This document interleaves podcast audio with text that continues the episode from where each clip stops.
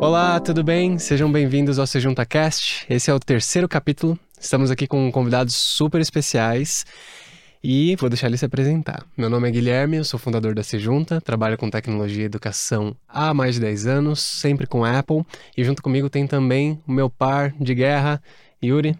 Tudo bem? Fala Gui, tudo bem? Olá pessoal, muito feliz aqui nesse bate-papo poder conversar é, com o Rui, com o César.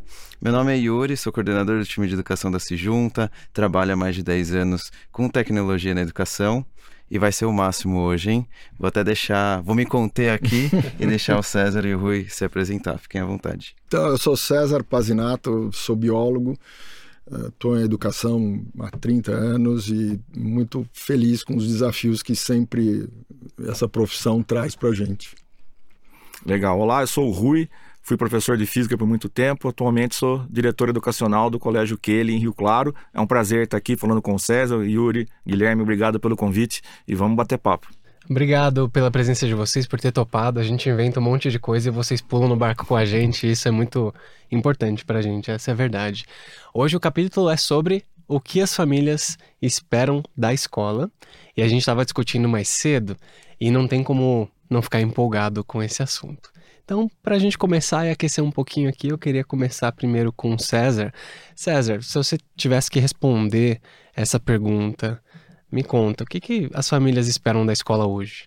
É, eu, eu, vivenciei isso como professor né, em, em, escolas grandes aqui em São Paulo e, e vivencio isso como diretor da, da CISO. Eu nem falei na, na minha apresentação inicial, mas eu sou diretor da CISO Panambi, que é uma escola bilíngue aqui em São Paulo, que tem 28 anos. Então, eu vivenciei isso em várias etapas, várias, vários momentos né, da, da minha profissão. E, eu acho que as, as famílias estão esperando da escola uma parceria eh, ainda mais integral e ainda com os desafios que nem eles sabem que estão vivendo, né?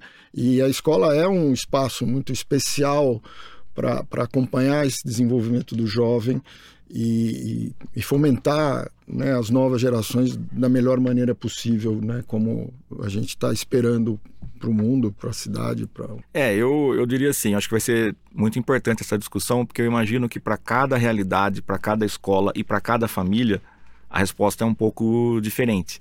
Então, eu acho que hoje o que as famílias esperam da escola, eu começaria com um diálogo. Eu acho que elas querem é, aquela escola antiga onde a família não tinha acesso, a família não podia conversar, a família não podia perguntar. Né? Eu acho que no, no, mundo de hoje não tem mais espaço. Então, a primeira coisa que ela espera é diálogo. Mas aí o que vai surgir nesse diálogo, as demandas que vão aparecer, eu acho que é aí que a gente tem bastante espaço para conversar hoje. E os gestores, né? nós gestores, vamos ter sempre que estar atento também a como lidar com isso daí. Sim. E muito bom ponto, Rui, porque eu fico aqui refletindo e hoje as famílias elas estão acostumadas com esse mundo digital que a resposta ela vem em minutos. E como que ter esse diálogo presente com as famílias em virtude dessa velocidade e anseio por informações e os temas mudarem diariamente? Eu vou dar um exemplo que aconteceu lá na escola, como é difícil a gente acertar essa questão da temporalidade, tá? É, até antes da pandemia, a gente fazia basicamente uma reunião por semestre com as famílias no auditório da escola. Quando começou a pandemia, nós entendemos que era importante nos aproximarmos da família. Nós fazíamos reunião toda semana, mas não era uma na semana, eram três na semana. Toda segunda-feira eram os mantenedores e eu numa reunião da direção. Na terça era uma reunião com a coordenação do curso e na quarta com orientação educacional. Então você imagina toda semana três reuniões e as famílias estavam maciçamente presentes. Quando começou a voltar presencial, começou a ficar muito. Elas começaram a falar: olha, é muita reunião, a gente já não dá mais conta disso. Hoje nós estamos com uma reunião mensal. Então, isso que você falou é legal, porque, assim, dependendo do assunto, a família quer mais velocidade, mas dependendo do assunto, ela não quer tanta tanto contato. Então você precisa entender um pouco o que você quer comunicar e quando você quer comunicar. É, e, e o que o Rui falou, essa, eu penso assim, a cronologia da família é, com a escola, às vezes ela não, não se coordena muito. Né? Não só pensando nisso que ele estava falando das reuniões, e elas tiveram o grande desafio de, de ir para online, né? e que não era um espaço é, conhecido, já não era para os alunos, isso óbvio, para as famílias também não. E, e, essa cronologia ficou mais difícil, né? Quer dizer, o Rui tem uma experiência de três reuniões, a gente teve uma experiência inicial de, de talvez até evitar a, a, as reuniões, porque não sabia muito bem, né? Por receio da novidade, de saber muito bem como uh, isso ia uh, performar, né? No, no, ambiente da escola. A gente tem realidades diferentes de escola, né? E, e depois a gente percebeu que era pouco. Então a gente sentiu que estava eh, errando um pouco no que as famílias esperavam da escola naquele momento. Então a gente precisou eh, tentar corrigir o mais rápido possível e, e, e conseguiu, né? Mas com certeza não atendeu a demanda de todos naquele momento, né? A gente teve essa dificuldade como escola também. Eu vou até aproveitar e perguntar também, né? É, as famílias, como vocês disseram, mudam entre si uma, umas para as outras também, né? Às vezes uma quer mais contato e a outra quer menos contato e como que se encontra um equilíbrio nesse mar de famílias que querem uma relação com a escola. Mas pelo que eu estou entendendo, de maneira geral, elas querem uma relação mais próxima com a escola, é isso? Sim. Sim. É, eu, eu, eu acho assim, hoje, transparência é uma coisa muito importante. Então, tentando sempre voltar no, no tema da, da, da questão, o que as famílias esperam. Então, eles querem saber quem é o professor, eles querem saber o que vai ser trabalhado e por que vai ser trabalhado, como vai ser avaliado. Aí hoje não adianta simplesmente você entregar um boletim. Mas o pai quer saber, mas por que essa nota foi construída? O que meu filho fez? Como, né? Isso, exatamente. Então aí você vai começando a construir as camadas dessa comunicação e dessa espera. Então a família quer esse contato. Então ela, você precisa justificar as coisas. Quando você muda algo, vamos pensar uma coisa simples. Você tinha marcado um evento festivo na sua escola. Você muda esse evento festivo. Não é simplesmente comunicar, olha, o evento festivo era no dia 10, agora ele é no Exatamente. dia 17. Não, mas por que está mudando?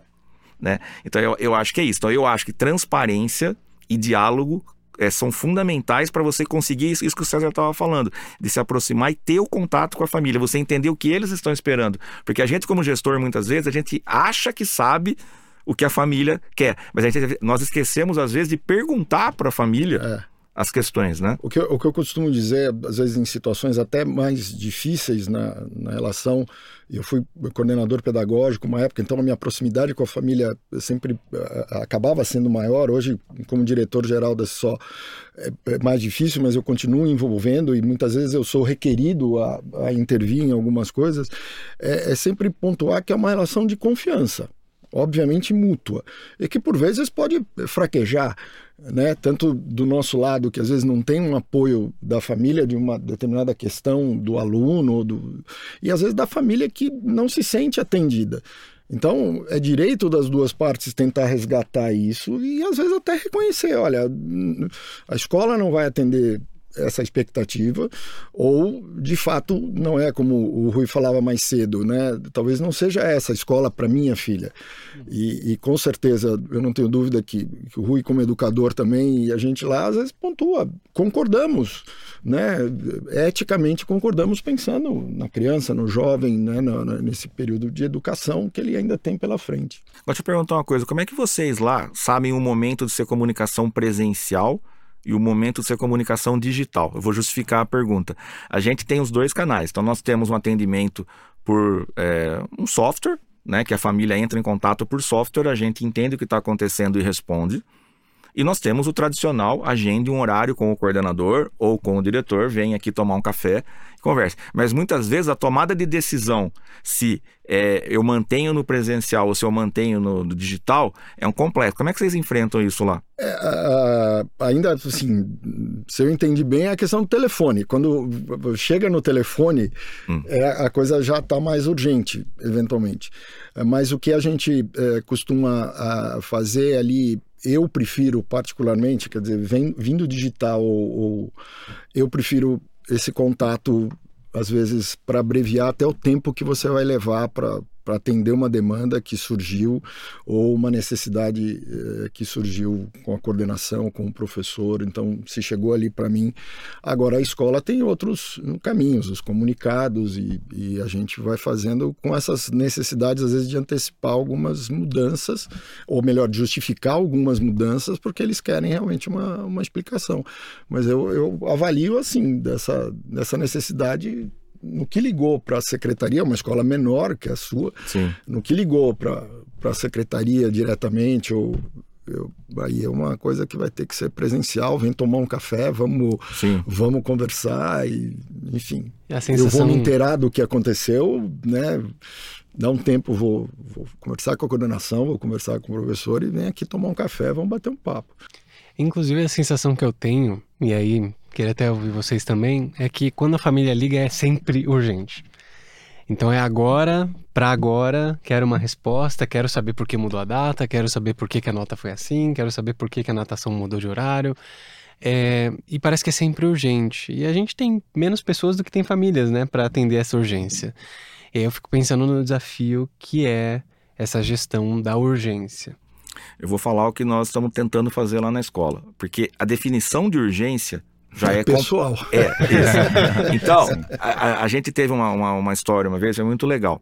É, tava tendo aula de educação física lá na, na, na quadra. E aí um, um, aluno lá, né, ele aprontou né, algo ali, a professora falou, senta na arquibancada um pouquinho, né, você vai ficar aqui um pouquinho na arquibancada, eu vou fazer atividade aqui, né, e aí a gente vai, daqui a pouco eu já volto. Mas por aquelas coincidências do destino, a irmã mais velha estava indo ao banheiro que fica perto da quadra. Hum. Aí ela viu o irmão sentado sozinho na arquibancada. Ela pegou o celular, mandou mensagem para a mãe que o irmão estava sozinho na arquibancada. A mãe ligou para a coordenadora, mas isso estava em aula, não terminou a aula em ainda. Em questão de minutos, tudo é, isso. Ela né? ligou para a coordenadora porque o meu filho está sentado na arquibancada sozinho. E a coordenadora falou, mas não estou sabendo de nada, mas eu exijo saber. Então você percebe a questão da urgência? Sim. Então não é uma questão assim, não deu tempo da professora de educação física explicar para a coordenadora o que aconteceu, para a coordenadora entender a situação e ela eventualmente procurar a família. Então a gente tem conversado muito com as famílias nas reuniões. Deixa que a gente entre em contato.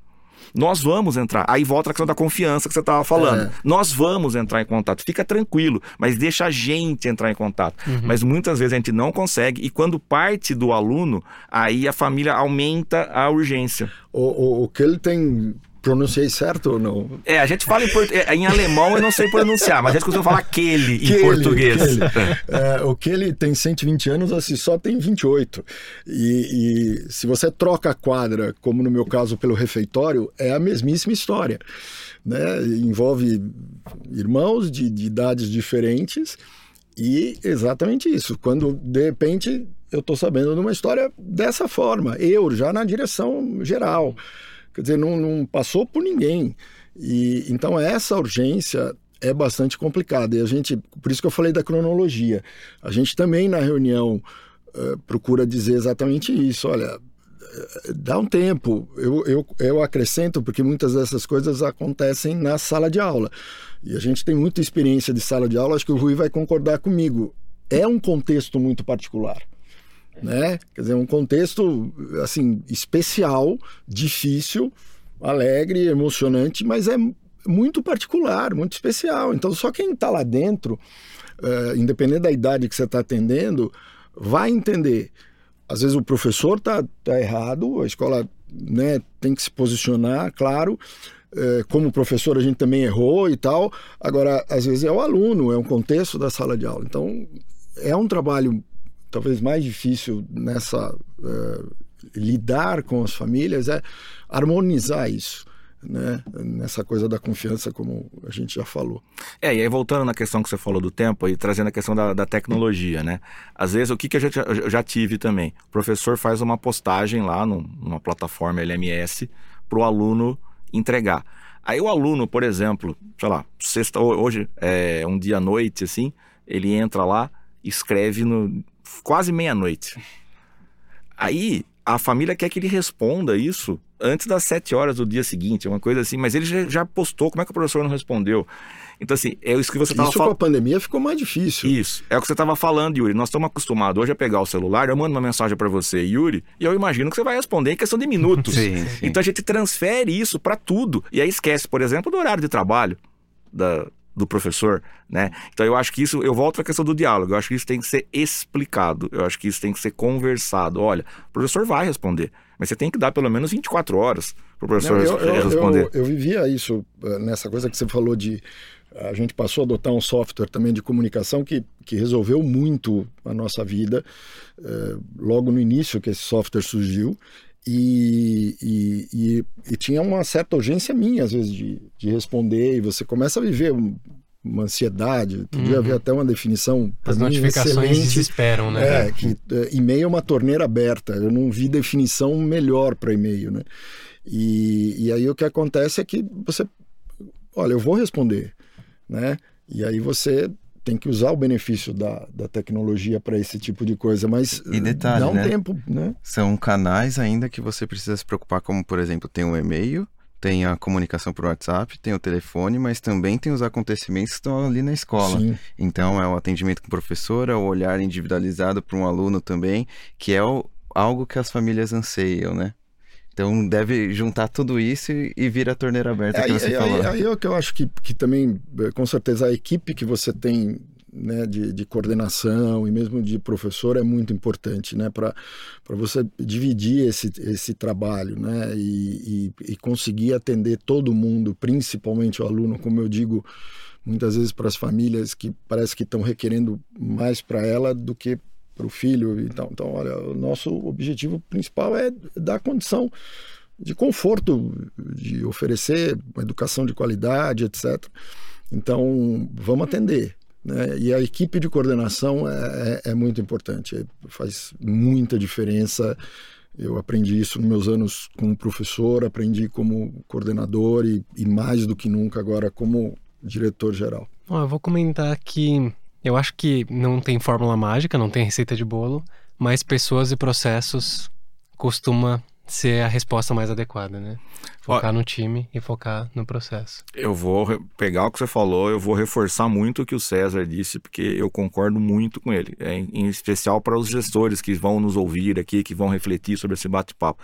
Você precisa ter uma equipe de coordenação muito alinhada, pessoas qualificadas, porque são eles que vão fazer os processos funcionar. Então, essa questão da, da, da comunicação com a família, do contato com a família, da, da mediação de conflitos, uma equipe de coordenação que funciona muito bem faz toda a diferença numa, numa escola. Hoje eu posso falar para você, né, eu estou no meu 11 ano na, na direção, já é um tempinho aqui.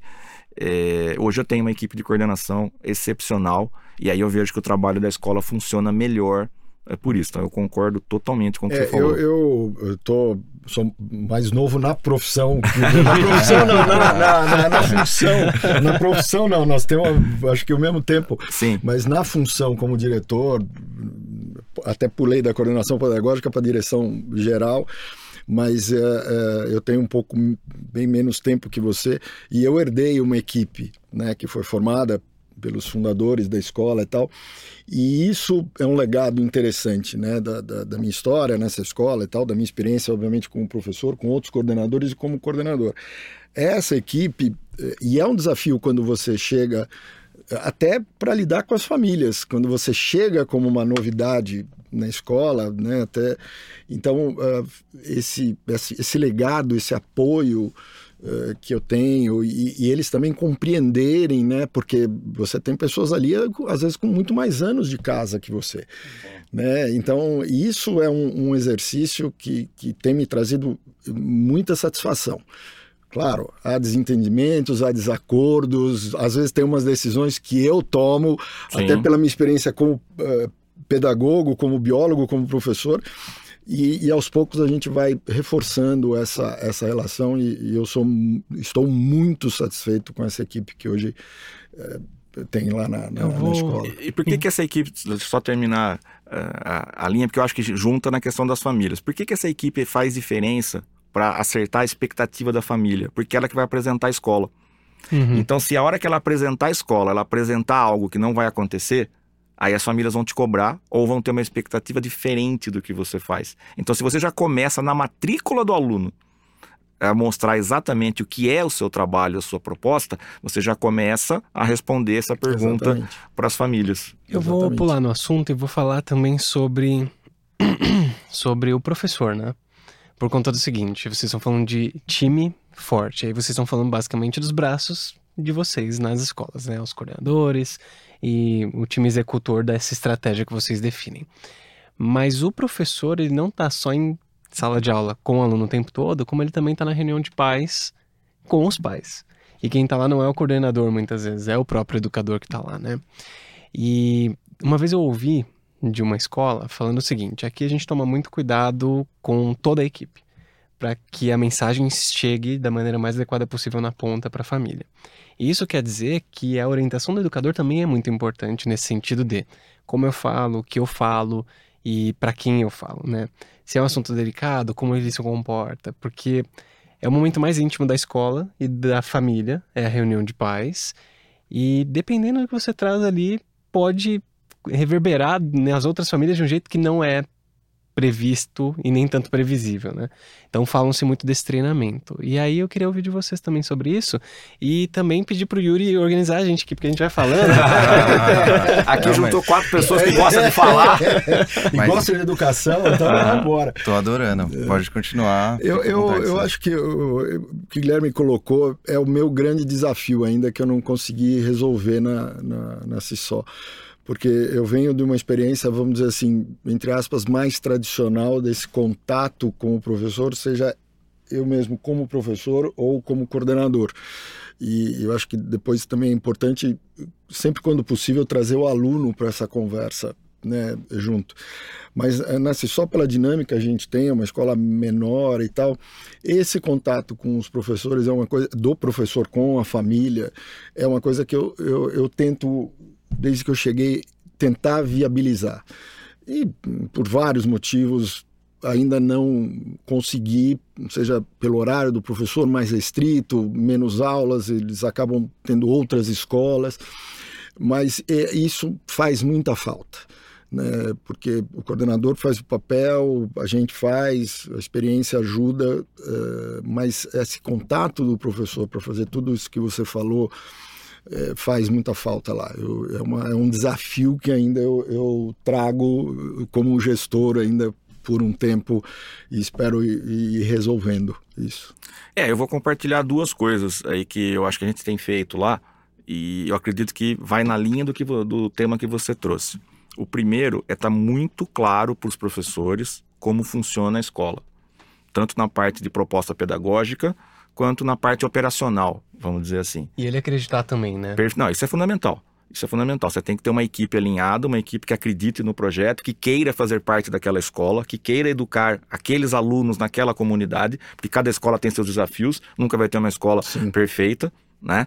E você tem que isso, sim. É, eu, eu, nós tínhamos lá um antenedor que já, já faleceu, mas ele dizia uma frase que eu acho fantástica e cabe bem nesse assunto. Ele fala assim: educação é repetir mil vezes a mesma coisa. Então a gente, como gestor, tem que toda reunião, professor, vamos lá, aqui funciona assim, nós trabalhamos assim. Aí na próxima reunião você fala de novo, na próxima reunião você fala de novo. Isso vai lentamente formando essa unidade, não? Tá? Agora o segundo ponto é treino. É, desculpa só te interromper, Fala. isso ajuda também a construir a cultura, né? Perfeito. Perfeito. É, uma cultura forte na escola, uma cultura, é, vamos dizer assim, viva, não aquela cultura morta, né? É, ela vai naturalmente mostrar, porque aí, aí, essa parte é legal, porque a cultura ela vai por coisas que você não está falando. A postura, os valores, é, os processos, os hábitos. Aí isso também, isso também comunica para as famílias. Né? Agora, na questão de falar com famílias, a gente faz um treinamento lá. Então, por exemplo, a gente tem uma professora auxiliar. Né? Ela acompanha a professora titular conversando com a família. Aí ela senta com a coordenadora, mas por que, ela falou daquele jeito? Por que, que isso que aconteceu, ela respondeu aquela questão. Quando tem reunião de pais, a gente faz a professora auxiliar ter uma pequena fala. Então a professora titular vai falar, sei lá, 50 minutos. A auxiliar fala 3 minutos. Mas ela fala. E a gente vai fazendo esse exercício. A coordenadora às vezes acompanha, então às vezes a família, né, como você falou, às vezes o professor é, comete um equívoco. Quando a família traz para a coordenação, a coordenação chama a professora e repassa tudo. Olha, o que aconteceu? Qual foi o tema? O que você respondeu? Por que você respondeu? É, é um processo, tá? Mas com o tempo, isso vai amenizando as questões, porque se o professor não passar essa segurança, para mim a palavra-chave é segurança. Sim, exatamente. Se o professor não passar essa segurança para a família, aí a família vai começar a ter dúvidas da escola, vai aumentar o questionamento, vai aumentar a urgência, aí nós vamos ter problema. E, e Rui, eu queria até trazer um ponto sobre isso. Até tem uma brincadeira que eu já escutei de gestor, que, por exemplo, um engenheiro, ninguém chega para lá, lá e fala: Ó, oh, por que você não coloca essa coluna mais para lá, mais para cá? e para um professor é muito comum a gente escutar de famílias sugestões, melhorias e até querer entender o porquê de determinado conteúdo. E aí eu queria escutar de vocês como que vocês tomam esse cuidado para é, ficar é, nas atualidades, por exemplo, nessas mudanças de currículos que tem, mas também deixar a família que participe dessa construção do currículo de vocês. Eu vou até complementar a pergunta e né, seria muito legal ouvir vocês dois, inclusive, sobre isso. Não só sobre como vocês tratam isso, mas também como vocês apresentam o projeto pedagógico e tecnológico para as famílias de um jeito uniforme, né? Para que não só o educador acredite, mas que a família também acredite. Uh, na Sejunta a gente brinca, né? Quanto melhor as escolas entendem o propósito do projeto de tecnologia, menos problema a gente tem. Quando ela não entende e adota, aí a gente tem um monte de problema. Aí eu acho que, complementando a pergunta, vai ser muito rica. Essa, essa situação que o Yuri comentou, né, foi muito falado isso, né? A, a sala de aula entrou na casa da família de uma forma que nunca ninguém imaginou. Então essas sugestões, elas, eh, e talvez eu tenha que colocar aspas nessas sugestões, elas cresceram exponencialmente. Uhum. Né? De questionamentos até às vezes mais pertinentes às coisas assim mais que fogem, né? difíceis né? de você. Sim.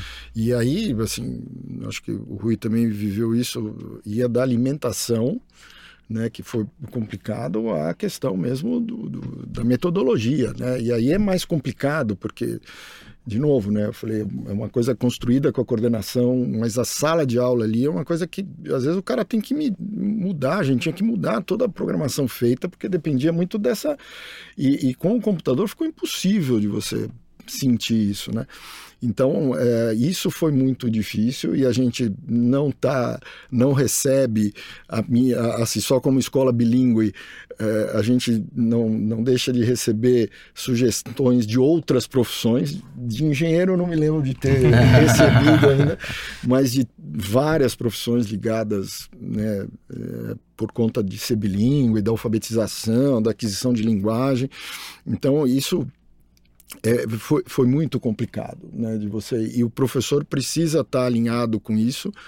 É, esse treinamento é né, muito interessante. A gente faz, eh, quando você Legal. falou auxiliar, imagino que você esteja falando do, do, das séries iniciais, né? Fundamental, sim, sim, Educação sim, Infantil, perfeito, Fundamental 1. Perfeito. Então, isso a gente faz também e é bem bacana. As duas eh, apresentam geralmente o currículo nacional, o currículo uh, bilíngue, e, e, isso cresce né, em confiança, mas sem dúvida precisa aprimorar isso. O, o comunicado do, do projeto de tecnologia para a gente é muito novo lá. Né? Então a gente também está construindo isso e essa parceria com a Sejunta, trocar com o Rui aqui, que a gente tem trocado já algumas semanas, né? Depois de um evento que a gente se conheceu. Então tem sido muito, muito especial para poder atender essas demandas né, que surgiram. E, e César, desse ponto que você citou do projeto de tecnologia, é, eu, eu, fico curioso porque o uso da tecnologia, por exemplo, em casa é muito diferente do uso em casa, né? Da escola. É, é, da escola, porque na escola é um uso guiado, enfim, tem diversos pontos. E aí é, me veio a curiosidade de como que é feita essa comunicação também desse projeto de tecnologia para as famílias. Na verdade, eu acho que o Rui pode, com mais propriedade, responder, mas o, o que eu posso só começar e que e, talvez não tenha inicialmente lidar, li, é, lidar com a questão da tecnologia educacional, vamos dizer assim, mas com a, com a, com a tecnologia é, digital que veio com o celular, que veio com o tablet, que, que as crianças, os jovens começaram a usar mais. Então essa, essas crianças começaram a usar. Então essa, esse apoio da escola em relação à, família com o digital, ele tem que vir antes, independente se você tem uma coisa consolidada ou se você está começando, porque uhum. os desafios uh, acabaram existindo né, quando surgiu a internet, talvez. Mas eu acho que em relação a essa parte de tecnologia educacional, acho que o, Rui ou pode falar com mais propriedade do que. É, eu vou responder os dois temas que vocês colocaram. Até não sei como é que foi com o César, mas comigo eles falaram que ia ser um bate-papo tranquilo e perguntas fáceis. né? Já está dificultando aqui a, a, o nível, mas vamos lá. Acho que a palavra-chave, Yuri, é empatia. Eu vou voltar no primeiro ponto e aí eu vou falar como é que a gente apresentava a tecnologia, ou apresenta até hoje eu parto do seguinte pressuposto: quando a família marca um horário, com, comigo que sou o diretor, por exemplo, eles deixaram de trabalhar para estar tá ali, para falar. E eles estão falando daquilo que é algo mais importante para eles, que é o filho deles. Então, assim, eles estão saindo de um lugar bom, às vezes da maneira errada. Então, acho que a gente tem que, como educador e gestor, nós temos que nos desarmar. Dá vontade, às vezes, de falar: eu dou aula, uh, dei aula há 25 é, anos, eu sei o que eu estou é, fazendo, é. mas não vai funcionar. É. Então, desarma, se coloca no lugar daquela família e aí você vai conduzindo a conversa para mostrar que você tem argumentos, conhecimento, experiência para fazer o que você está fazendo. Eu acho que aí você começa a amenizar isso aí, porque sim, toda a família sabe é, como faz. E vem um outro problema. Agora eu vou para o segundo ponto. Eles querem trazer a escola que eles estudaram para o dia de hoje. Uhum. Tá? A primeira reunião que a gente foi apresentar o projeto de tecnologia, o que, que eu pensei? Eu falei assim: eu preciso mostrar para eles como é uma aula com iPad. Porque ninguém aqui teve aula com iPad. Né? Nenhum de nós quatro, com aluno. Isso foi quando? 2000 2014, quando nós começamos o projeto Tecnologia na Escola. Então nós juntamos as famílias no auditório, auditório cheio, tem 300 lugares, tinha umas 200 pessoas lá, telão, um iPad compartilhando a tela. Então nós fizemos assim uma coisa, né? Uhum. Aí, no meio daquela reunião, um pai falou de Barça. é verdade. O pai falou que ele estudou com Barça e que era assim que aprendia. Mas veja, se, de novo, se coloca no lugar dele, ele não está errado. É. Porque ele estudou com a Barça e ele é um profissional é. de sucesso. É. Exatamente. Então aí você tem que tentar mostrar. Então o que, que a gente fez? A gente projetava ali a, a tela e eu tentei simular uma aula com eles, mas de uma maneira informal. Então vamos dar um exemplo simples aqui. Vamos falar, ah, vamos, vamos começar a falar de regiões do Brasil. Então, se eu estivesse dando essa aula e de repente alguém perguntasse qual é a população da região norte, talvez eu não saiba, mas aí você vai lá no Google, você ia no Google, população da região norte, aí você buscava a informação. Nossa, mas eu preciso ver um mapa da região norte. Aí você vai lá, Google Maps. É.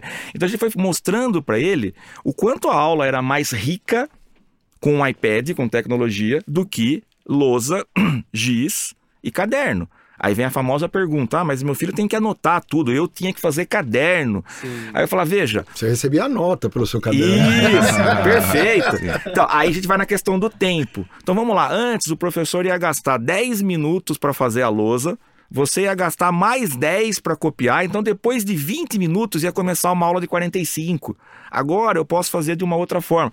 Então, assim, eu acho que é essa perspectiva de se colocar no lugar. Então, quando você faz a pessoa vivenciar tecnologia dentro do ambiente de sala de aula. Seu comentário é perfeito. Ele está acostumado com rede social, ele está acostumado no, no, sofá da casa dele. Ele nunca teve aula uhum. com tecnologia. Ele sempre usou tecnologia como lazer e não per... como Isso, uma perfeito. ferramenta. Né? Então eu acho que a função da escola é mostrar como você vai usar a tecnologia naquela aula, naquela escola.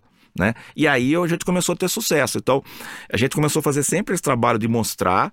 Hoje, quando uma família vai fazer matrícula lá, tem o, né, a pessoa que é responsável, ela tem um iPad. Então a família senta ali, ele mostra o material, ele mostra como funciona, a gente compartilha bons projetos que foram feitos. Hoje a minha vida é mais fácil, a sua é um pouco mais difícil. Exatamente. Porque você está é, começando, mas exatamente. esse é o caminho. É, e, e, eu ia falar exatamente isso, quer dizer, nesse aspecto eu, eu levo um pouco mais de vantagem, porque as famílias já vivenciaram, uh, e, e, aí a gente falava um pouco mais cedo, né, que... No teu comparação... caso as famílias são mais pessoas mais novas, né, não, mais não, jovens. A, a escola está incorporando mais fortemente a tecnologia.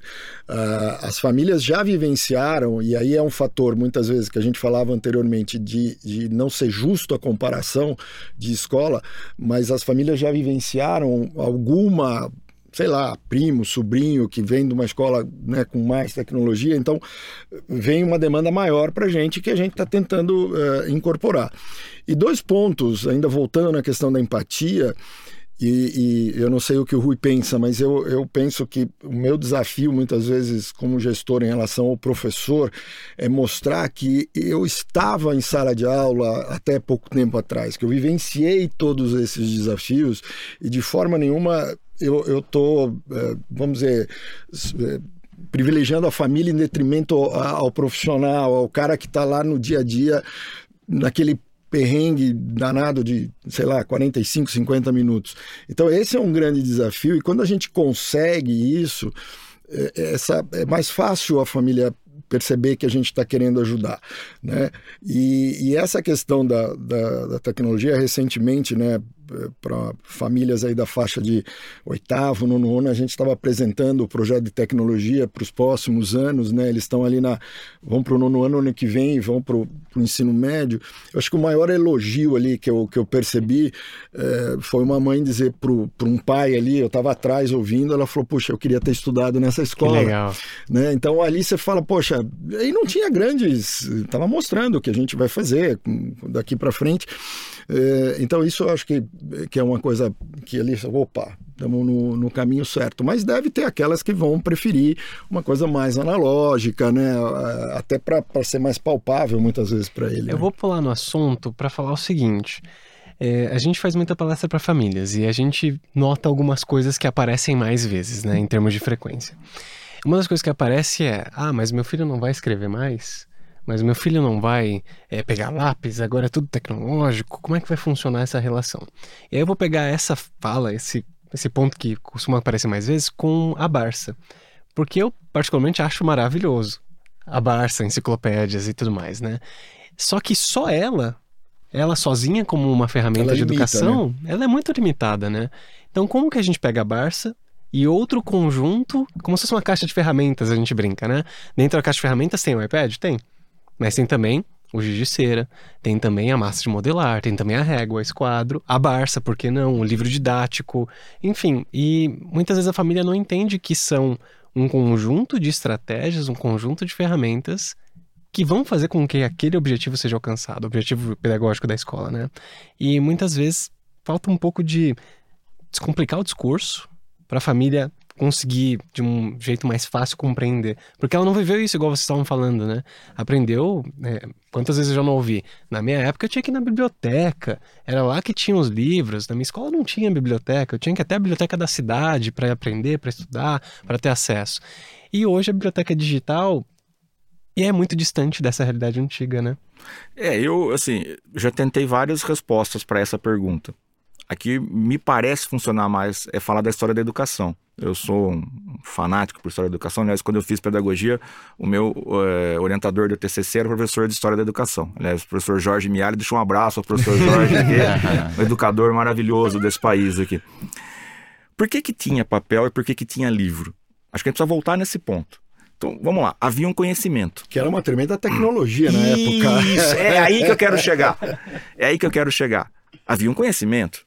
Mas como é que eu não perco esse conhecimento? Porque se ficar só no oral, né? Por exemplo, Sócrates, ele ia morrer e o que ele sabia ia morrer.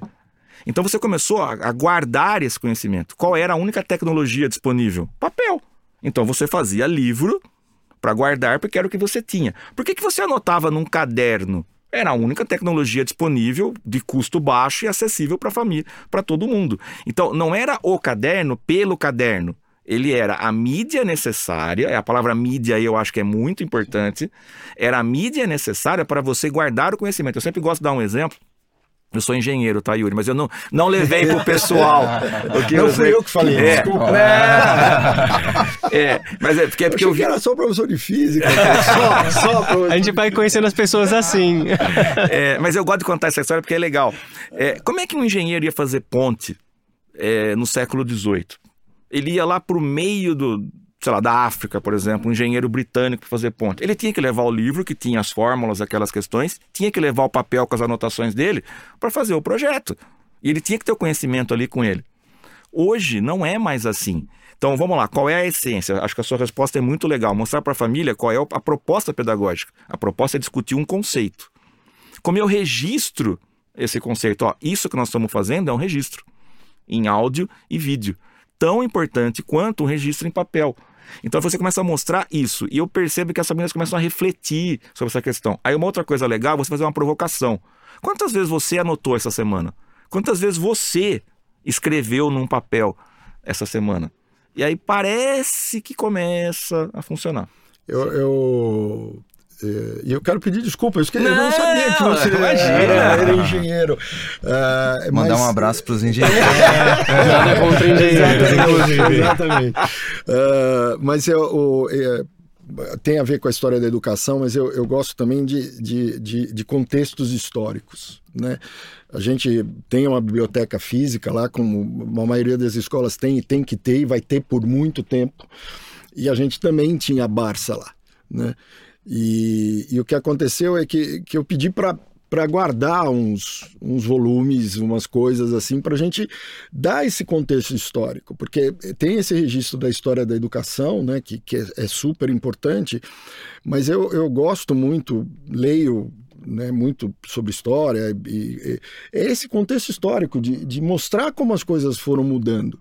Outra coisa que a gente estava falando da tecnologia, quando eu, eu, trabalhava numa escola e que a gente começou, mais ou menos nessa época do, do, do Rui, a implantar tecnologia na escola, né, com, com os iPads e tal, é, vinha essa coisa, ah, as pessoas estão o tempo inteiro na tela, as coisas.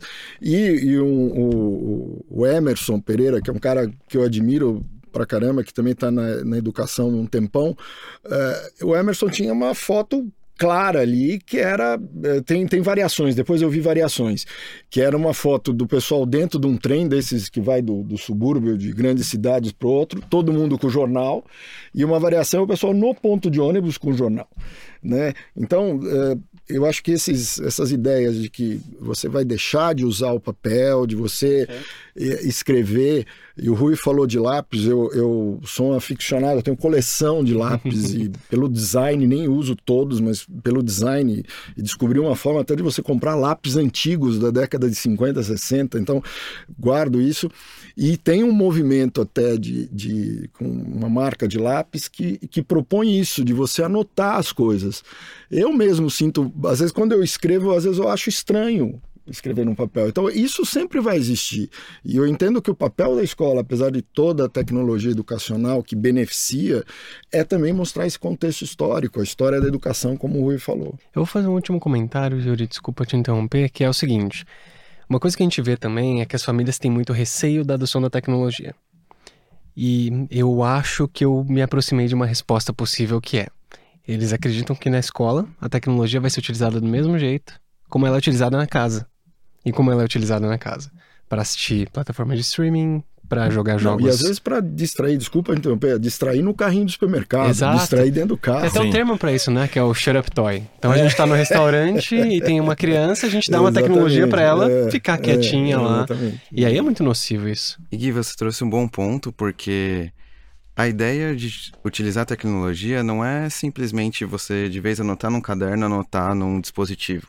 Porque afinal isso não vai agregar valor ao conhecimento dentro de, de sala de aula. A ideia é que ressignifique aquele processo, seja utilizando a tecnologia numa etapa, o caderno em outro, o lápis em outra, enfim, o professor ele poder ter esse leque de opções para que ele possa passar o seu conteúdo e também é, o aluno que, que se empodere dentro desse processo para que ele possa fazer utilizando vídeo, foto, desenho, o que ele preferir. E aí me despertou até uma curiosidade, porque a gente fala muito sobre as dúvidas que as, que as famílias têm para o processo de adoção de, da tecnologia. Mas e quando uma escola ela já adotou tecnologia e não deu certo? Pode acontecer nos casos igual a gente citou, da enciclopédia que está lá parada. E se a escola tem um dispositivo que é incrível, por exemplo, tem um iPad com diversas possibilidades ali, mas não utiliza, qual o conselho que vocês dão? Pergunta do milhão, hein? é, eu, eu, começaria assim, acho que voltando no que o Guilherme falou e caminhando para isso. Essa vai ser difícil, mas o César vai me ajudar. mas acho que a gente tem que pensar na função social da escola. Eu acho que a, qual é um, um dos grandes papéis da escola? Preparar o jovem para entrar na sociedade. E aí eu vou usar a sociedade num sentido mais amplo, não só mercado de trabalho. Ele vai ser um cidadão, ele vai ser um pai, uma mãe, né? É, e nesse sentido, a tecnologia está presente na sociedade hoje. Portanto, ela tem que fazer parte da escola, porque a escola vai prepará-lo para esse mundo que tem. Como fazer, cada escola vai encontrar o seu caminho, mas eu acho, eu acredito que nenhuma família é, acharia que os filhos vão viver num mundo sem tecnologia nas próximas décadas. Agora, quando dá errado, acho que tem uma, uma, uma, pergunta muito legal, né? Eu sempre questiono o conceito de dar errado, porque a gente em sala Isso de aula... até mudou um pouco, isso. seja pela essa cultura de startup, uma série de coisas isso. até... E é legal trazer isso para a escola. Perfeito. Eu acho que como professor a gente descobre, na verdade não deu errado, não deu o resultado que você esperava. Exatamente. Excelente. Né? Então eu acho que o primeiro ponto para essa escola, né? Estou tentando responder para esse gestor fictício que nos ouve, né? É o que ele queria com o projeto. Né? E aí começa assim: ah, os professores estavam alinhados com essa proposta, isso foi comunicado, o dispositivo escolhido era o dispositivo ideal para aquela proposta.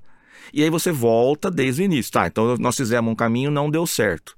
Então, identifique o que aconteceu e começa de novo. O que você quer fazer com tecnologia? E aí tem várias possibilidades. Pode ser que ele tenha que trocar o dispositivo, e aí vai ter uma questão financeira envolvida, evidentemente. Pode ser que não, ele só não usou aquele dispositivo no máximo que ele podia oferecer. Ou o que ele formou o professor não foi o suficiente. Né? Eu acho que, inclusive, o erro faz parte do processo. Talvez essa escola possa ter um projeto maravilhoso por mostrar que ela tentou um caminho, não deu certo, e aí ela continuou e conseguiu chegar. Não sei se você é, concorda. Não, eu, eu, eu, concordo. Enquanto você falava, eu estava lembrando de algumas experiências, principalmente quando eu vim para um poder decisório maior, né, como, como diretor, e de novo, da minha experiência vivenciando em outras escolas que começavam com isso, é, eu tentei algumas coisas e não deram certo né? E, e, e, até sofri um pouco porque eu propus isso e, puxa, o que, que os professores vão pensar dessa situação? Mas eu, eu às vezes falo, olha, apesar daquela minha ideia, nós vamos para outra, né? Com a coordenação, com a direção. E, e, eu acho que aí, como eu falei em relação às famílias, né, comparando o tempo uh, com, com uh, Kelly. Kelly. Kelly. É, eu ia falar com a pronúncia.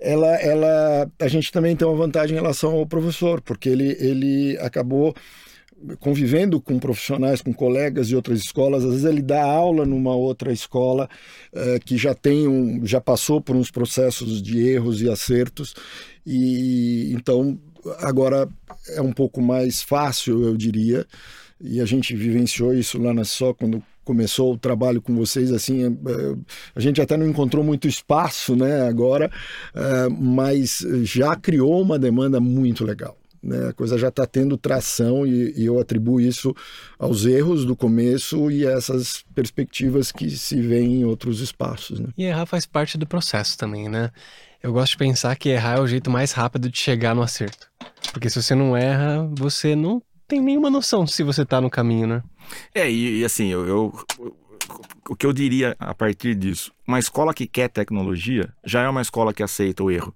Porque um, um gestor mais conservador ou um gestor avesso a risco, hoje talvez ele não queira colocar tecnologia. Porque ele vai querer. Ou vai colocar minimamente. E, perfeito. Minimamente. Perfeito. Porque não tem jeito de escapar. É. Sim.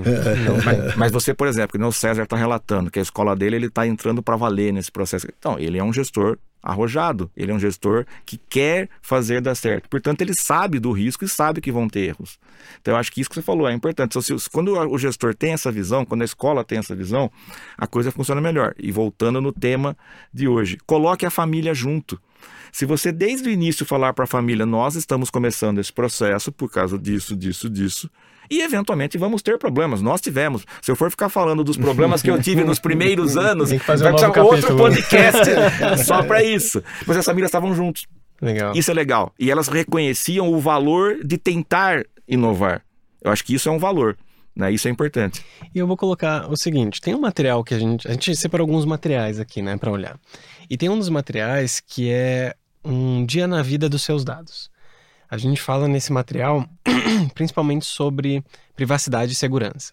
Então a gente está falando aí o que, que as famílias esperam e a gente está falando muito de segurança, empatia. E nesse mundo digital a gente está muito exposto.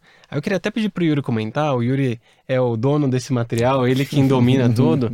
E queria naturalmente ouvir vocês depois sobre privacidade e segurança. É um ponto muito importante porque ele está em alta, né, em debate nas escolas, porque tem todo dia lança um novo aplicativo, um novo joguinho, e uma postura muito comum das famílias é entrar em contato com a escola e falar: bloqueia, é, não deixa entrar nessa, nesse jogo, não deixa assistir, porque afinal não é adequado. E como que para a escola chega primeiro essa informação? E como que vocês analisam o que é adequado? Ou quando que é um caso de, por exemplo, bloquear ou conversar ou enfim outras medidas? Não, eu, eu, eu, acho, eu me lembrei, sempre que surgem essa história, seja a partir de família, ou seja, mesmo a partir ali de que a escola percebe alguma coisa.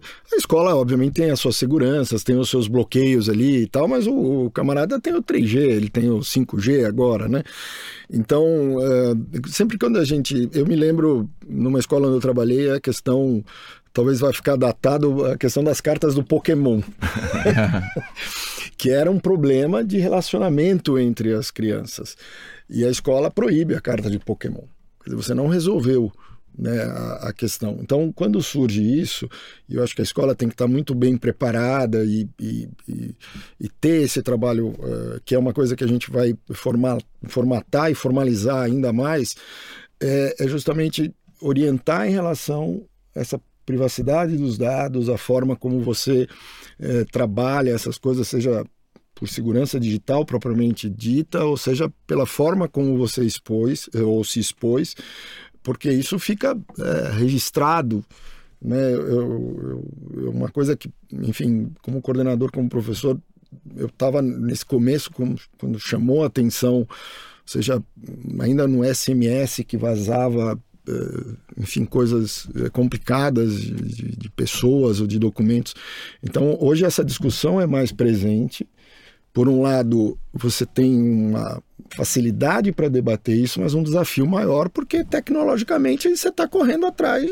Né, todo dia inteiro, surge um problema novo é, digitalmente, né? É. Dizendo. E, e para o Rui, até um adendo, porque essa questão de segurança e privacidade é totalmente diferente para um aluno do ensino médio, onde você tem um diálogo diferenciado com o uso da educação infantil, que precisa ser um uso mediado. Aí eu queria te escutar.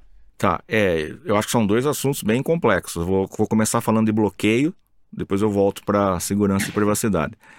Como é que a gente faz lá na escola? É, a partir do sexto ano, cada aluno tem um iPad. Isso vai até o terceiro ano do ensino médio. Então a gente é, reúne as famílias, eu falo, ó, no sexto ano a gente tem um bloqueio bem mais alto. É, o, o, iPad fica bloqueado só para aplicativos educacionais. Estou respondendo a sua pergunta. Quem delimita o que pode ou não é o corpo docente. Esse é o filtro. Tá? E ele fica bloqueado até as 20 horas, se eu não estiver enganado. À medida que isso vai caminhando para o ensino médio, isso vai diminuir para ficar só no horário de aula. Tá? Por quê? A palavra-chave aqui é autonomia. Nós precisamos construir autonomia com essa criança, com esse jovem. Mas eu tenho casos de família, o aluno está no oitavo, no nono, ela quer voltar ao bloqueio antigo, porque o menino está jogando muito, não está estudando, está aprontando tal. Deixa eu só fazer um parêntese, até pro assunto ali. Essa autonomia você acha que é uma coisa que as famílias também esperam da escola nesse desenvolvimento? Sim, eu acho que sim. O que acontece muitas vezes é que a família passa demais essa construção da autonomia para a escola. E era esse ponto que eu ia falar. A gente tem que trabalhar junto. Então, falar, veja, o seu filho em casa no horário de estudo estudar não é só uma atribuição da escola, Sim. é uma atribuição sua também como família. Então a gente tenta conversar muito. Quando a família pede, a gente fala, tudo bem, você quer que eu aumente o bloqueio? Eu aumento. Mas você está entendendo que isso não é o melhor caminho para a formação do seu filho ou da sua filha? E Rui, você acha que isso entra dentro da cultura da escola que você citou no começo da nossa conversa? Sim, porque, de novo, para nós no início foi uma construção, porque a gente tinha famílias que queriam tudo liberado, 100% liberado, eram com, totalmente contrárias ao bloqueio. Aí eu precisei explicar por que, que era necessário o bloqueio no início. E eu tenho famílias, hoje bem menos, mas tinha famílias que queriam bloqueado 24 horas por dia. Então eu precisei criar uma cultura. Hoje eu, hoje eu já não sou mais questionado sobre isso. Hoje já está formado isso daí. Mas foi um processo para a gente conseguir fazer. Então, sem dúvida nenhuma, você constrói essa cultura. Vocês vão chegar lá também, fique tranquilo em relação a isso. Privacidade, aí eu acho que tem dois pontos diferentes. É quando é papel de adulto e quando é da criança. Então, papel de adulto. Eu acho que nós, como escola, temos que tomar cuidado com a privacidade dos dados dos alunos. Os professores lá recebem informação sobre isso. Quando foi promulgada a LGPD, nós fizemos uma formação com os professores junto com o jurídico da escola para que eles entendessem por que, que eles não poderiam ter acesso a algumas informações e liberar outras informações, mas aí nós estamos falando em adulto. A parte mais complicada era que o César estava falando. Como é que eu ensino para a criança que ela não pode se expor nas redes sociais? Como é que eu ensino para a criança que se ela pensa politicamente alguma coisa, ela não pode na rede social expressar isso de uma maneira que muitas vezes possa ofender outras pessoas? Vai acontecer? Claro que vai. Qual é o papel da escola? Chamar a família e chamar a criança. Nós fizemos isso esse ano. Eu tive casos é, eu lá. tive que fazer algumas vezes também. Isso, de alunos que se, é, fizeram uma exposição inadequada nas redes sociais. E aí a gente vai falar sobre essa questão de privacidade. Então você tem que lidar é, com isso. Isso hoje é uma realidade. O aluno não tem noção disso. Ele acha que fazer uma, uma postar uma foto inocente dele e os amigos fazendo algo não vai ter repercussão. E muitas vezes fica difícil entender se isso tem consequência na visão do aluno também quando ele faz, né? É porque às vezes não tem uma, uma consequência imediata. Hoje é mais fácil ter uma consequência imediata, até pelo que a mídia divulga e tal, e, e você tem casos e mais casos. Mas antigamente era mais difícil. Então, como o jovem tem uma, uma questão, eu sempre brincava que o que e não era uma crítica, eu falava para meus alunos adolescentes, não é uma crítica. Vocês o máximo que vocês conseguem planejar é o próximo fim de semana.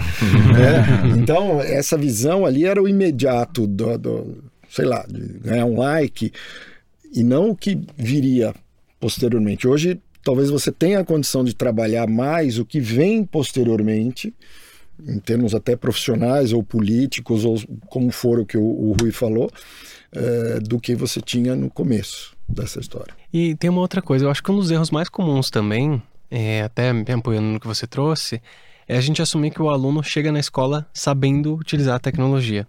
E na verdade ele usa mas não quer dizer que ele sabe trazer isso para o contexto de sala de aula de uma maneira responsável. Daí a gente fala de letramento digital, a gente fala de é, desenvolver no estudante realmente uma análise mais crítica de... É, é muito curioso ver esse comportamento, inclusive, né? Vem uma informação e muitas vezes não é questionado. De onde que veio, quem que falou, qual é a veracidade, é, qual é a fonte. E muitas vezes a criança, ela replica, o estudante replica esse, essa mensagem, esse comportamento sem questionar e é um perigo.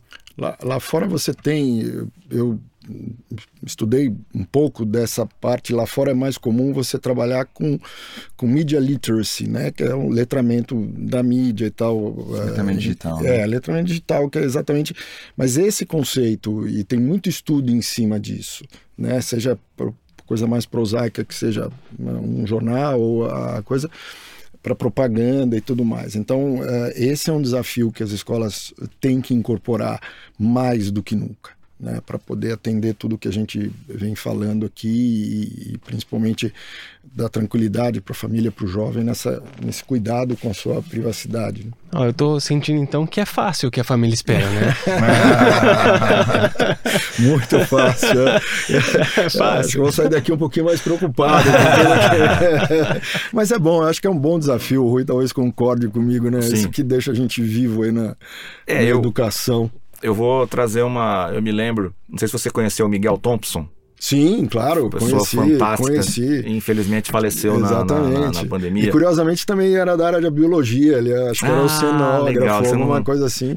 Eu, eu cheguei a trabalhar com ele num projeto social que tem lá perto. Eu não trabalhar diretamente, mas conheci, excelente. Tá. E... Um abraço aos biólogos e aos engenheiros. com, certeza. Boa, com certeza. É, até meu irmão é biólogo, tô precisando reforçar o abraço. Mas o que eu ia falar, voltando na sua pergunta, assim, é, eu, eu confesso para você, quando eu comecei na gestão, é, eu tinha mais dificuldade de ver a importância dessa proximidade com a família. E aí é por isso que eu trago o Miguel Thompson. Eu assisti uma, uma palestra dele maravilhosa, se não me engano foi na Bet Educar, e surgiu essa pergunta: tinha um, um, um gestor pegou lá o microfone para falar que as famílias só reclamavam, que as famílias só iam na escola para reclamar, que tomava o tempo dele, e que ele estava tomando a decisão que ele não ia mais falar com família nenhuma, e que não sei o quê, e que, né? E queria saber a opinião do professor Miguel Thompson. E a resposta dele foi maravilhosa, eu não vou conseguir reproduzir, mas eu vou tentar.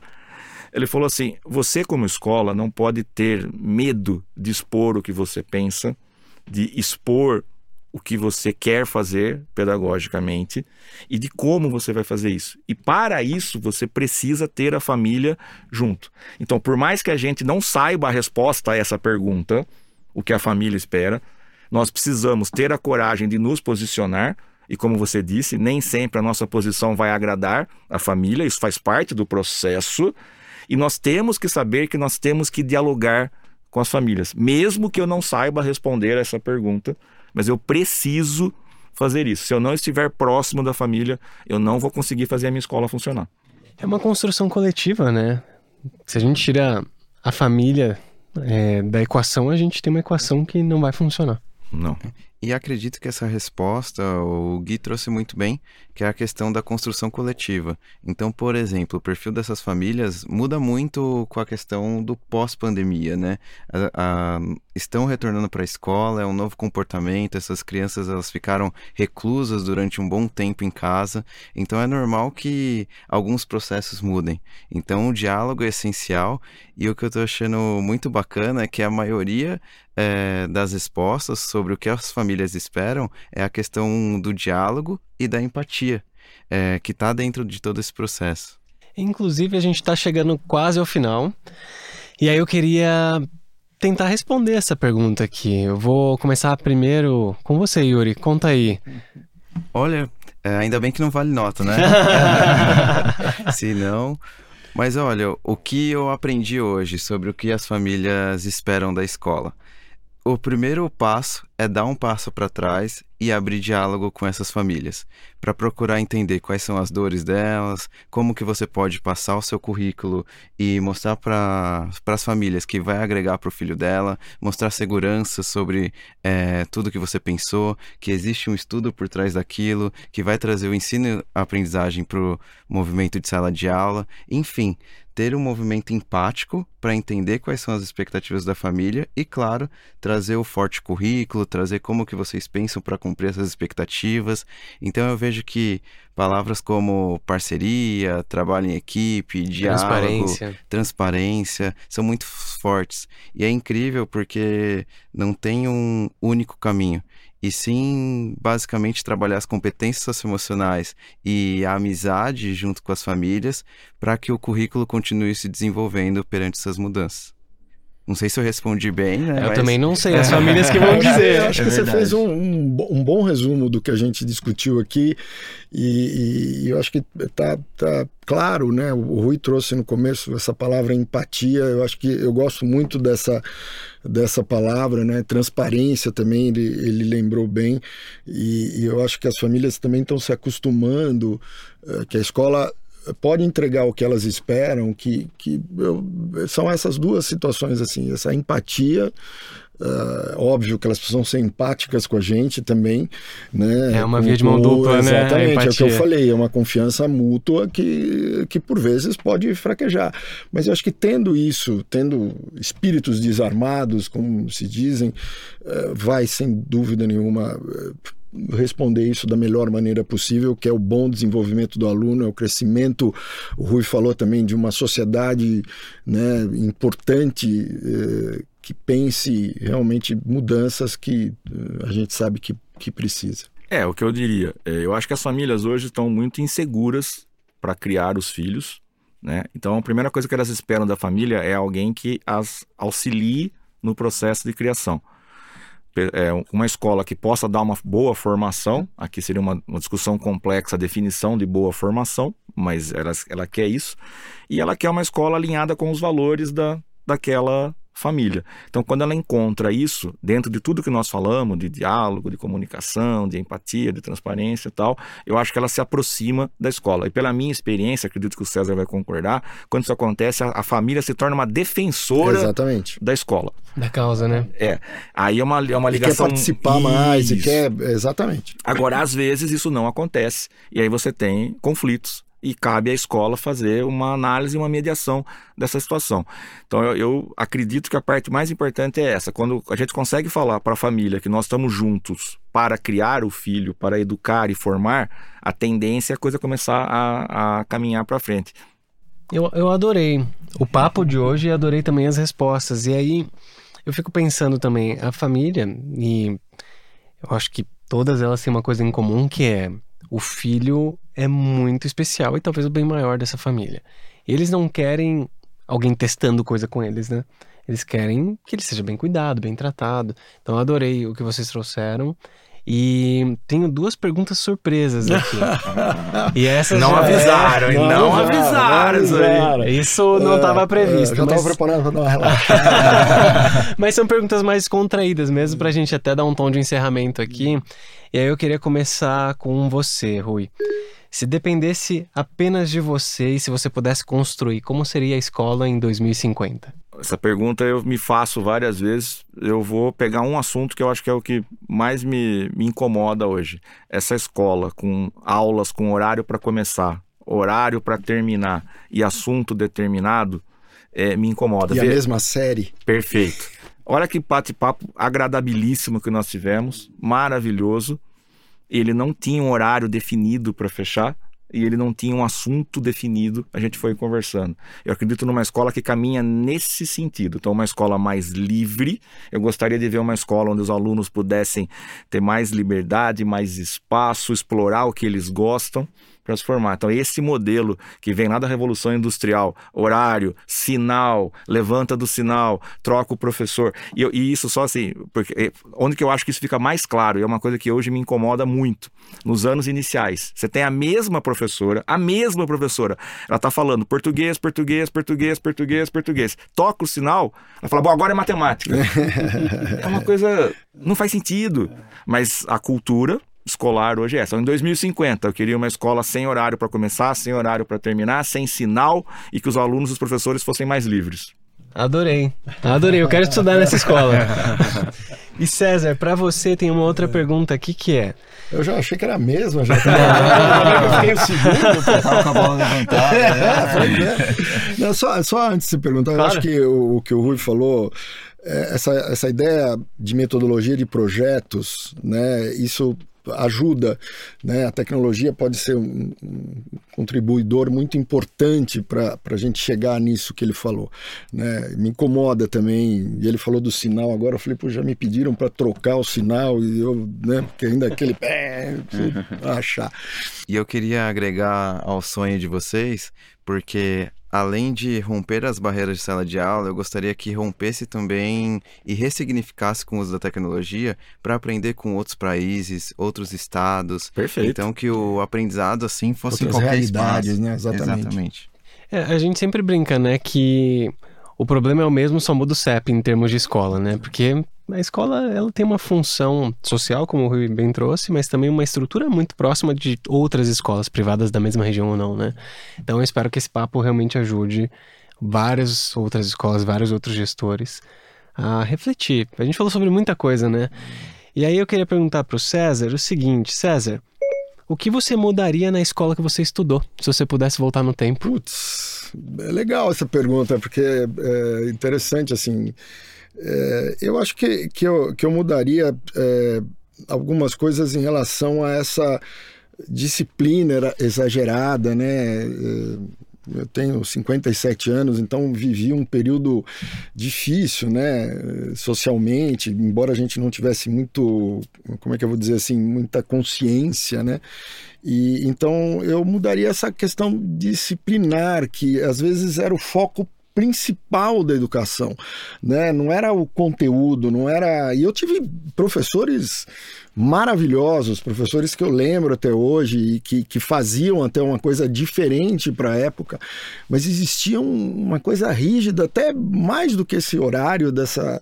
Então eu mudaria isso. Eu acho que seria uma escola mais é, descontraída, né? não tão descontraída construída, como o Rui falou em 2050, mas mais descontraída, menos, menos tensa, embora a gente, numa certa época, não tivesse consciência disso.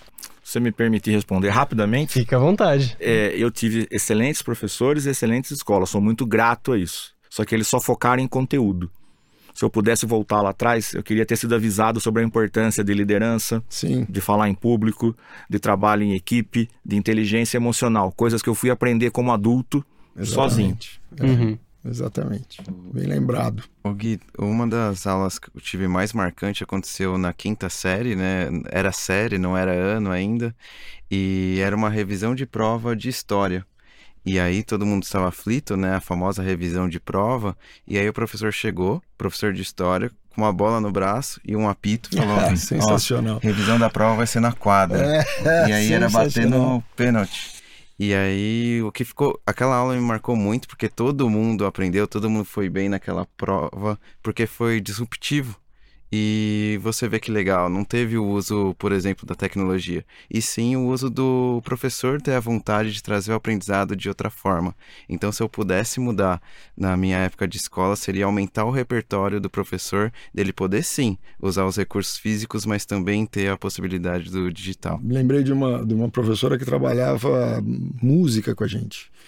Né? Punha música para a gente analisar, que hoje é mais comum, mas para a gente também foi, acho que, comparável a, a, a, questão da. E hoje eu vejo né, o sentido daquelas músicas, né?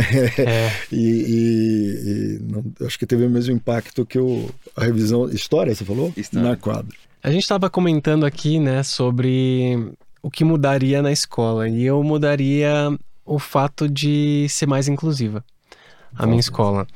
Eu Ótima escolha. Fico pensando aqui que não só em termos de pessoas com deficiência, mas também diferentes interesses e se parece muito com a escola de 2050 que o, o Rui trouxe, inclusive, né? De métodos de avaliação.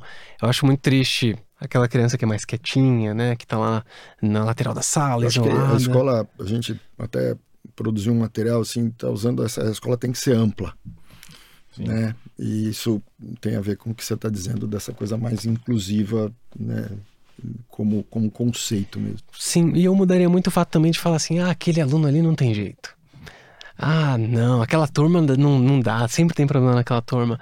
E, poxa, o que, que a gente faz para incluir as pessoas e as turmas, né? Eu acho que eu mudaria isso. E aí eu queria também pedir para vocês deixarem uma mensagem final. A gente já tá aqui no, encerramento, a gente até passou um pouquinho do tempo que a gente tinha previsto. E eu adorei o papo. Adorei muito, aprendi muito, gostei muito. Obrigado por terem topado o convite, por ter vindo. Obrigado, Yuri, por organizar todo o, o contexto aqui pra gente papear. Eu queria que vocês deixassem uma mensagem pro gestor que tá ouvindo a gente. E aí, do coração, assim, que vocês quiserem. Rui, fica à vontade. Então vamos lá. É, primeiramente, eu queria aos colegas gestores que estão nos ouvindo, é, não desanimem. É, este país precisa de todos vocês, de todos nós. Eu acho que liderar uma escola é uma enorme responsabilidade. E se nós queremos mudar esse país, a escola faz parte desse processo. Então, sabemos que é difícil, sabemos que muitas vezes vamos ter problemas, temos que conversar com as famílias, temos que conversar com os professores, com os alunos, mas assim, usem esse espaço que vocês têm aqui com a Sejunta, usem esses quatro episódios eh, dessa coleção de podcast para trazer um ânimo para vocês entrarem cada vez mais no trabalho, na escola, animados e com uma missão né, de fazer a sua escola contribuir para melhorar a comunidade onde vocês vivem. César, foi um enorme prazer dividir esse podcast com você. Aprendi muito te ouvindo. Obrigado. Obrigado. Yuri, Guilherme, muito obrigado pelo convite de estar aqui junto com a Sejunta. Foi uma honra conversar com todo mundo aqui hoje. A honra foi toda nossa, obrigado. É, eu, eu também agradeço, Rui, desde o do, do primeiro contato, né, que, que foi muito, assim, eu até falei, poxa, é uma deferência quando marquei um, um, um call ali da serviço de tecnologia, aparece o diretor de uma escola com 120 anos, então é muito bacana aqui, muito obrigado. Eu acho que o que você falou, eu também incluiria, além disso que você falou, assim, a, a partilha, né, que a gente espera é, ter podido fazer com a nossa experiência, né, independente de mais tecnologia, menos tecnologia, mas como educador, né, de, como professor, ter a possibilidade de trocar com uma empresa com jovens e que, e que aposta nisso, né, nessa função social da escola, de, de e, e, eu quando eu falo partilha, porque é clássico aquela história quando você está num, num momento ou numa função de decisor, a coisa é solitária, né, e, e então tendo a oportunidade de de, de trocar a qualquer momento, né? E tendo a humildade né? E às vezes eu até falo para as famílias, olha, com humildade eu estou dizendo a você que a gente quer contribuir desta forma. Então acho que essa questão da partilha, de, de poder ter a sensação que de alguma forma a gente ajudou ou vai ajudar, não sei se né, tem os nomes aí, depois vocês devem divulgar contato, não sei como é que vai funcionar exatamente, mas eu teria um enorme prazer de continuar o papo com outros gestores e, e com outros professores, ou enfim, passar um pouco, dividir um pouco isso. Que legal. Eu vou falar que o nome da Se Junta não é à toa, né? A gente gosta muito de provocar, eu acho que vocês perceberam Sim. essa troca, né? Essa partilha. E queria falar para o gestor que está lá também, que eu acho que ele aproveitou muito e bebeu muito da fonte, é, tanto o Rui quanto o César hoje, quanto o Yuri, é, sobre o que pensar para o ano que vem, sobre como planejar a escola, sobre como tratar a família, né? Porque cansa, não só a família, né? A, a situação de gestor cansa muito, o peso da decisão é muito. O desafio é grande. É muito grande o desafio e você impacta muitas pessoas diretamente com toda a decisão que você toma. E poder compartilhar isso talvez torne menos pesado, né? Sim. E Gui, é bacana compartilhar porque é um processo desafiador, mas também quando a gente consegue cumprir com esses desafios é encantador.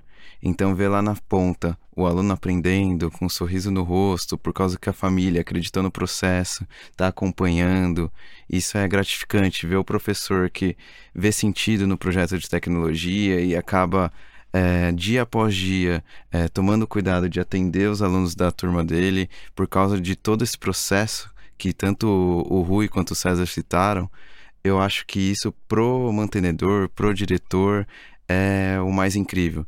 De ver que todo esse esforço que ele realizou dia após dia, desde o ponto zero, que era o convencimento das famílias, depois o convencimento com a sua equipe, tratando da sua visão, da sua cultura e dando certo isso mostra que vale a pena. Então, o Rui trouxe muito bem, não desista, porque ao final do ano letivo, por exemplo, você vê todos esses resultados, é ótimo. E desistir é uma ideia atraente algumas vezes, né? Essa é a verdade. Com certeza, mais fácil. mais fácil, né? E, bom, queria só terminar então, esse foi o terceiro capítulo do podcast Se Junta Cast. A gente tem a intenção de fazer vários episódios aqui e a gente conta muito com você para continuar crescendo. Então se inscreva na plataforma de streaming que você está assistindo. Se for no YouTube, deixa ativa o sininho para receber a notificação. Tudo isso a gente vai usar como resultado para saber se a gente está alcançando de fato vocês. E é isso que nos move, saber se vocês estão aprendendo com a gente e se o nosso conteúdo tem valor. Bom, temos também as redes sociais, acompanha Se Junta no Instagram no LinkedIn, são as principais redes da empresa. Lá a gente compartilha vários conteúdos e a gente se vê no próximo capítulo. Obrigado, César. Valeu, Rui, valeu pessoal. Yuri, Obrigado. e a gente se vê. Um abraço, até mais. Gente, Tchau, até tchau. mais. Valeu, Tchau, valeu. tchau.